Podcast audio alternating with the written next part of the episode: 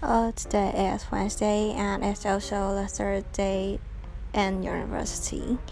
Um, in our class, we have a lot of foreigners. Some come from South America and some come from Vietnam and Indonesia. And maybe I got familiar with my classmates, but just a little, and I still feel a little bit embarrassed since I'm not good at chatting with people, and oh, I feel hard to make friends.